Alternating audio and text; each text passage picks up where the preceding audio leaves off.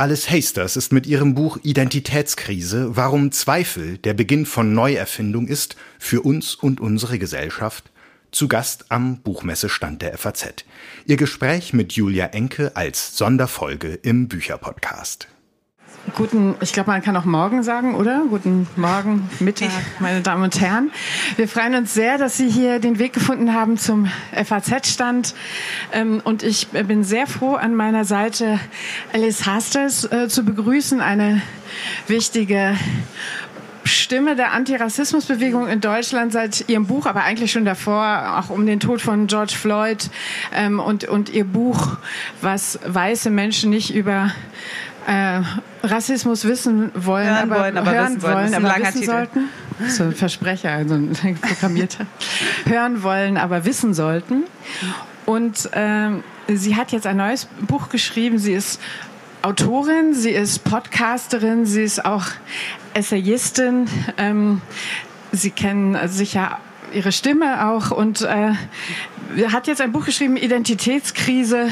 Und ich wollte jetzt eigentlich damit anfangen.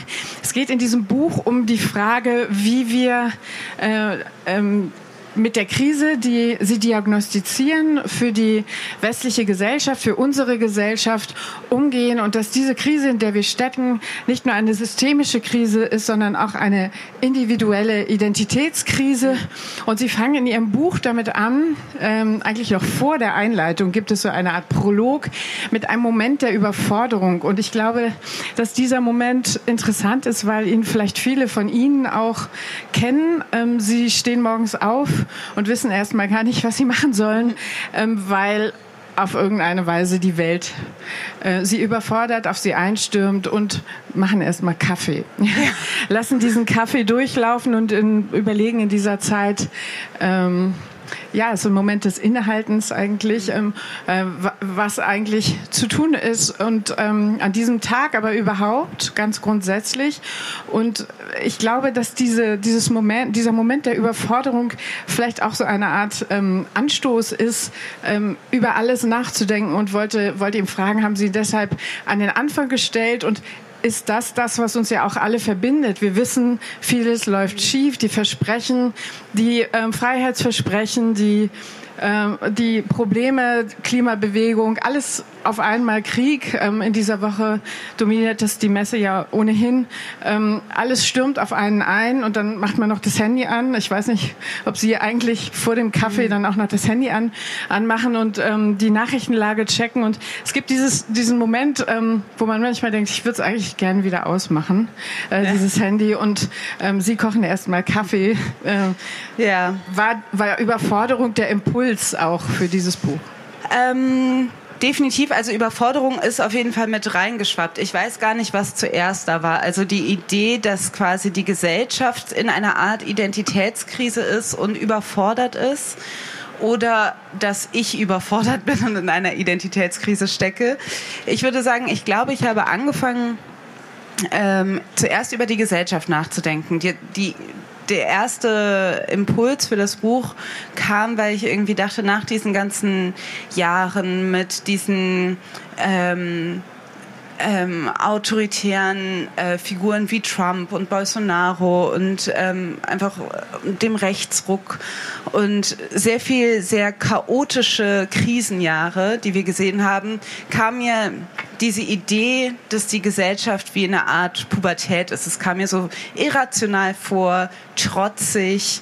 Ähm, es kam mir so vor, als ob Leute irgendwie ähm, nicht wahrhaben, also nicht vernünftig sein wollen und sich irgendwie wehren gegen irgendwie das, was gerade passiert. Also irgendwie diese Symptome haben mich an eine Pubertät erinnert. Und das war eigentlich der äh, Ausgangspunkt für dieses Buch. Was dann aber dazu kam, ist eben das das war so eine die Idee, die hatte ich ungefähr 2020. Dann ist 2020 aber sehr viel passiert. Wir erinnern uns alle, es gab eine Pandemie, es Wirtschaftskrise, dann kam eben noch die ähm, große Aufmerksamkeit zur äh, Black Lives Matter Bewegung hinzu. Hanau, äh, der äh, rassistische, ähm, das rassistische Attentat ähm, nicht weit weg von hier. Ähm, all das geschah und das hat mich selber auch eben in diese Überforderung ähm, reingetragen, die ich am Anfang beschreibe. Also diese dass man irgendwie der Tag fängt noch nicht also hat noch nicht richtig angefangen und man ist schon erdrückt von, sage ich mal, dem den Ereignissen dieser Welt und es mischte sich irgendwie so ähm, so, ich konnte das nicht mehr auseinanderhalten so richtig. Also dadurch, dass mich die Welt so überfordert hat, hat mich auch alles Alltägliche überfordert. Also dass ich dachte, okay, was macht man jetzt? Wie löst man diese großen Krisen und wie gehe ich jetzt einkaufen? Also es war irgendwie beides so hing irgendwie zusammen oder diese Gefühlslage hing zusammen und so kam einfach äh, die Idee oder auch das, was ich versuche zu erklären, dass, sage ich mal, gesellschaftliche Stimmungsbilder auch individuelle Stimmungsbilder sind und umgekehrt. Also dass so wie wir uns fühlen, auch mit gesellschaftlichen Strukturen zusammenhängen und dass ich das wieder so ein bisschen in den Fokus der Diskussion rücken wollte mit dem Buch. Mhm. Sie, Sie benutzen eigentlich zwei Metaphern. Sie sagen einmal, wie Sie eben schon erwähnt haben, ähm, es ist ein bisschen so, die, wie die Gesellschaft sei in der Pubertät, also mhm. benutzen eine Körpermetapher, die sie von, vom Individuellen ins Allgemeine, ins Gesellschaftliche ziehen und gleichzeitig sprechen sie auch von Narrativen und sagen, eigentlich stimmen unsere Selbsterzählungen nicht mehr. Also das, was wir über uns selber erzählen, weil natürlich Erzählungen auch, es geht um Identität, identitätsstiftend sind. Sie sind das, womit wir uns versichern, wer wir sind. Inwiefern stimmen unsere Selbsterzählungen nicht mehr? Also ich habe mich, es gibt viele, viele, viele Theorien zur Identität. Und ähm, aber eine Definition, die ich für mich ähm, hatte, war Identität ist eigentlich eine die Geschichte, die man sich über sich selbst erzählt. Ich habe auch gemerkt, ich bin nicht die Einzige, die das schon so gesagt hat. Also natürlich andere Leute haben das auch schon äh, so beschrieben. Aber ähm, Geschichten sind eben das, dass man bestimmte Höhepunkte für sich äh, formuliert, bestimmte Sachen sind Nebensächlichkeiten. Ähm, man hat quasi ein Narrativ. Und jetzt, äh, wenn diese, wenn man aber merkt, hm, also eine Identitätskrise ist für mich eben, wenn man merkt, dass diese Geschichte nicht aufgeht. Zum Beispiel ähm, geht diese Geschichte nicht auf das hat man insbesondere 2020 gemerkt, dass wir in einer gleichberechtigten freien Gesellschaft leben oder so, wie wir unsere Vorstellung von einer gleichberechtigten freien Gesellschaft aufgrund von unterschiedlichen Krisen einfach so nicht umsetzbar ist für alle. Das macht ähm, die Klimakrise deutlicher als jede andere Krise, aber ähm, diese Erkenntnis äußert sich natürlich auch in anderen Krisen wie ähm, soziale Ungleichheit, die Schere zwischen Arm und Reich geht weiter auseinander, ähm, die Art, wie mit Geflüchteten umgegangen wird, ähm, all diese Dinge, dass wir uns selber immer noch als diese freie Welt bezeichnen, die geht also wie kann man das noch aufrechterhalten, wenn zeitgleich auf dem äh, Mittelmeer es Pushbacks gibt und Menschen ähm, das Recht auf Asyl, ähm, das überhaupt diesen Antrag zu stellen oder dahin zu kommen, verwehrt wird und sie zurückgeschickt werden. Und ähm, immer mehr ähm, unsägliche ähm, Dinge passieren, um irgendwie eine Geschichte, eine Illusion einer Gesellschaft weiter aufrechtzuerhalten und eine Illusion von Prinzipien weiter aufrechtzuerhalten. Und ich glaube, das wird immer klarer. Ähm, dass wir einfach bestimmte Dinge übersehen haben. Also dass unsere Geschichte nicht vollständig ist, dass wir nochmal zurückgehen müssen und sagen, die Dinge, die wir vielleicht so als Nebensächlichkeiten, wo wir dachten, so das ist eigentlich nicht so wichtig für unsere Geschichte, vielleicht war das doch etwas, was man doch äh, nochmal überdenken muss. Ähm, und vielleicht muss man ja, die Geschichte nochmal anders betonen. Ähm, zu dem Konzept der Identität zitieren Sie ja den Duden, um, um es abzuwandeln. Also was ist Identität? Völlige Übereinstimmung mit dem, was man ist oder als was man bezeichnet wird und sagen dann, Identität ist eine Geschichte, die man über sich selbst erzählt und eigentlich das, was aus dem, was abhanden gekommen ist, ist in ihrer Darstellung die Übereinstimmung. Also Richtig, ja. es stimmt eigentlich nicht mehr überein, was wir über uns erzählen und wer wir wirklich sind. Und ähm, die Frage ist natürlich, was aus diesem Mangel an Übereinstimmung ähm, hervorgeht und ähm, das sind natürlich, das müssen politische Lösungen sein für die Fragen, die Sie eben angesprochen haben. Aber im Grunde genommen ist auch Ihr Ansatz erstmal mit diesem Identitätskonzept bei sich selbst, also jeder bei sich selbst, also bei sich selbst anzusetzen ähm, und zu fragen, wer bin ich eigentlich? Ähm, und, und, äh, und es ist nicht eine sozusagen auf diese Weise eine pauschale Antwort, die wir finden, sondern eine, die wir uns jeweils stellen müssen. Ja, ich glaube, also natürlich ist es immer gefährlich, ähm, große gesellschaftliche Probleme auf also als individuelle Aufgabe zu begreifen, weil auch das haben wir in den letzten Jahren vermehrt irgendwie gehabt, dass man, dass es irgendwie Motivationen gab, sagen, Leute, spart einfach Strom und fahrt mehr Fahrrad und esst weniger Fleisch und dann kriegen wir das schon hin mit der Klimakrise oder macht einfach, jeder soll sein kleines, ähm, seinen kleinen Part machen und man merkt, das reicht bei weitem nicht und das setzt Individuen nur unter Druck. Eigentlich müssten diese Forderungen eben politische sein. Aber das kann ja auch nur geschehen, wenn wir ähm, die richtigen Leute quasi in politische Entscheidungspositionen wählen, die diese Maßnahmen auch umsetzen würden. Und hier scheitert es ja gerade total. Also wir merken, dass äh, die AfD zum Beispiel immer mehr an Zuwachs gewinnt. Eine Partei, die eigentlich ähm, keine Lösungspro also keine äh, Lösungsansätze ähm, hat für irgendwelche Krisen. Aber was sie tut, ist ähm, Leuten zu sagen, dass sie wieder äh, sich auf vereinfachte, eindeutige, hierarchisierte Identitäten, dass sie die wieder umsetzen will. Und da und ich finde auch diese diese äh, Dynamik, da merkt man, dass halt Identität aus mitdiskutiert werden muss. Man kann halt ähm, große Reformen, was die Energiekrise, Mobilität, ähm, eben Einwanderung, dass wir das nicht hinbekommen, wenn wir uns nicht die Frage stellen, was bedeutet das für uns als Gesellschaft? Was bedeutet das für uns, was unsere Ziele, unsere Träume, unsere Art und Weise zu leben, wie wird das ähm, davon beeinflusst? Das heißt, politische Fragen bleiben privat und individuelle Fragen. Und ähm, ich glaube, dass wir eine lange Zeit gedacht haben, man könnte das eine von dem anderen trennen. So die Politik macht und das hat aber nichts mit meinem Leben zu tun, das hat nichts mit mir zu tun. Ähm, und wir merken, es stimmt halt nicht. Jetzt gerade in Zeiten, wo sich Krisen zuspitzen, äh, spüren gerade ähm, vielleicht gerade Leute, die ähm, unter mehr Diskriminierung leiden, die vielleicht nicht so viele Privilegien haben, das umso mehr. Ähm, manche Leute erreicht es weniger, aber früher oder später werden wir es alle spüren. Und ich glaube, es ist halt wichtig, sich darauf vorzubereiten. Ähm, es gibt ähm, gerade zur AfD ähm, Interess interessant, äh, dass die AfD ähm, oder die rechten Bewegungen auch mit dem ähm, Moment der Identität spielen oder mit dem Begriff der Identität.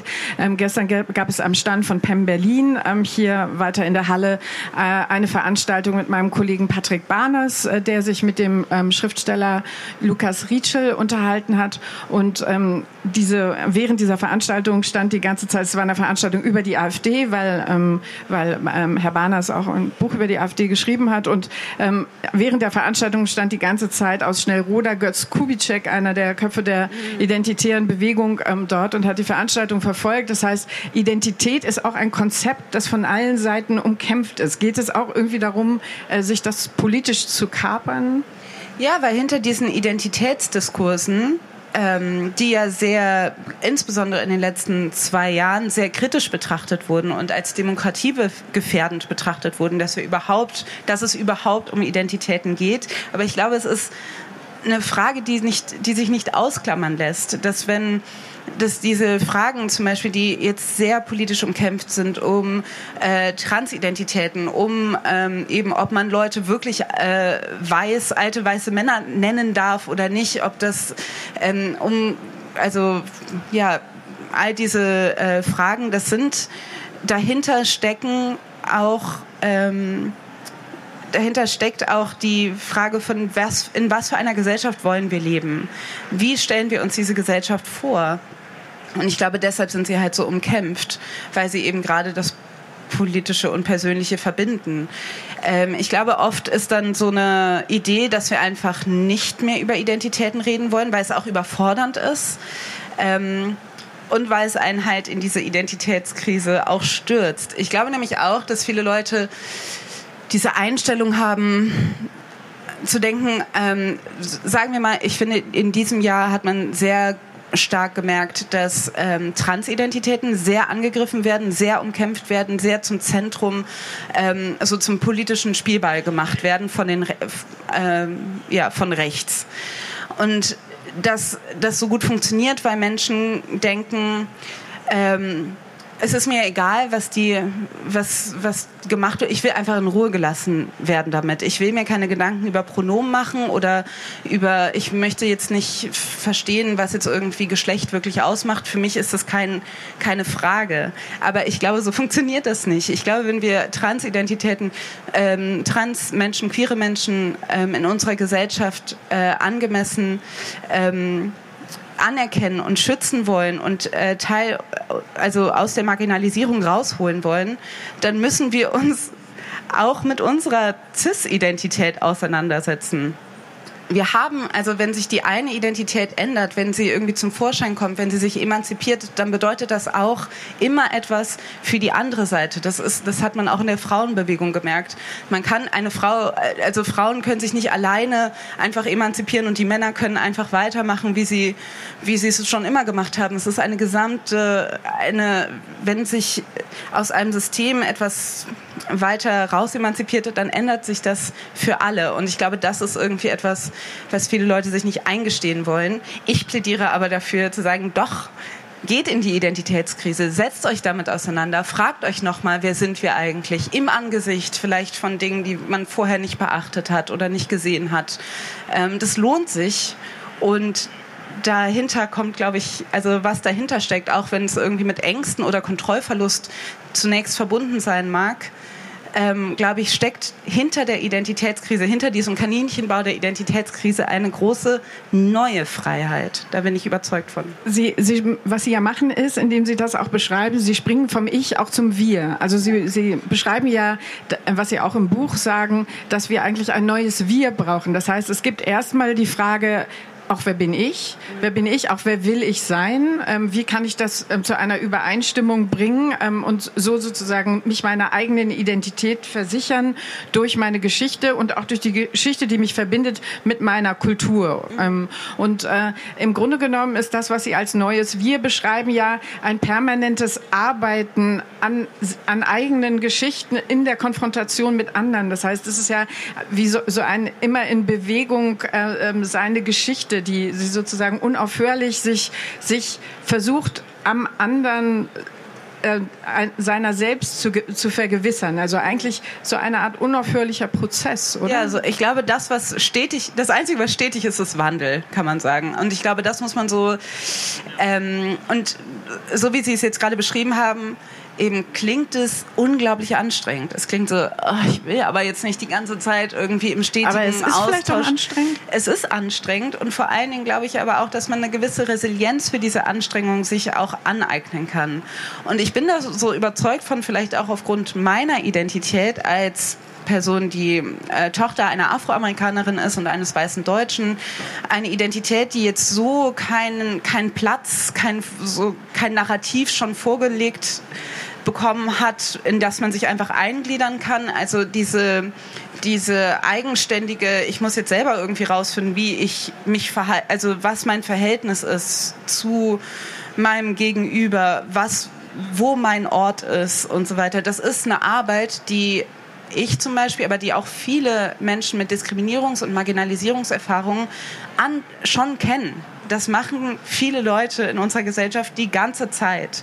Ich glaube, dass ähm, und deshalb bin ich auch so überzeugt davon, dass das dass das alle auch schon hinkriegen werden. Es lässt sich auch so leben. Es ist schon okay. Sie haben die AfD eben angesprochen. Es gibt natürlich auch viele Menschen, die genau das nicht wollen, die, die diese Anstrengung nicht wollen, die irgendwie wissen wollen, wer wir sind und auch wir als eine Gruppe. Das spielt da ja natürlich auch eine große Rolle. Die Gruppenbildung derer, die ähm, äh, gleich denken und ähm, sich gegenseitig vergewissern, wir haben Recht. Also wie geht man dagegen an? Ähm, wie, wie motiviert man eigentlich Menschen, wie Sie schreiben, in diese Identitätskrise, in, in der wir uns permanent befinden? Ähm, äh, äh, da hineinzugehen und, ja. ähm, und der immer wieder zu begegnen. Das ist ja im Grunde genommen die Kernfrage, weil es viel bequemer ist und viel einfacher ist, sich einfach zurückzuziehen auf Positionen, die man schon immer vertreten hat und, und die alten, die alten Positionen weiter zu vertreten und den aus oder die auszuschließen, die man mhm. ausschließen will. Ich glaube, es gibt so zwei ähm, so zwei Motivationen, wenn es um den Rechtsruck geht. Das eine ist eben so eine Veränderungsüberforderung. Man will einfach nicht, dass sich Dinge an, andauernd ändern. Ähm, und das andere ist ein Machterhalt, dass man einfach seine Machtposition nicht abgeben möchte. Was die Veränderungsüberforderung angeht, da glaube ich, muss man schauen, also, weil ich glaube, es ist halt so eine vergebene Lebensmühe, zu denken, wenn man irgendwie wieder, wenn man die Vision der AfD umsetzt, dann werden die Krisen trotzdem nicht verschwinden. Also es werden immer noch Leute flüchten, es wird immer noch irgendwie ein, eine angespannte Marktwirtschaft geben, es wird immer noch eine unglaubliche Unverteilung geben. All diese Dinge sind nicht gelöst. Nur weil wir jetzt irgendwie bestimmte Dinge, also nur weil es dann wieder restriktiver ist in dem Ausdruck der Identitäten. Das heißt, ich glaube, da muss man irgendwie den Leuten den Zahn ziehen und sagen, das, wovor du Angst hast, wo man denkt, dass das jetzt irgendwie durch die AfD aufzuhalten ist, das wird nicht aufzuhalten sein. Es ist, es ist, wir haben keine andere Möglichkeit, als zu akzeptieren, dass sich die Zeiten ändern werden. Aber es gibt einfach Menschen, die auch überfordert sind mit dieser Veränderung, weil ihre Kapazitäten an ausgelastet sind, weil wir in einer sehr ungerechten Gesellschaft leben, weil diese Menschen keine Zeit haben, sich mit der Frage, wer sind wir eigentlich, auseinanderzusetzen, weil es sehr viele Ungerechtigkeiten gibt.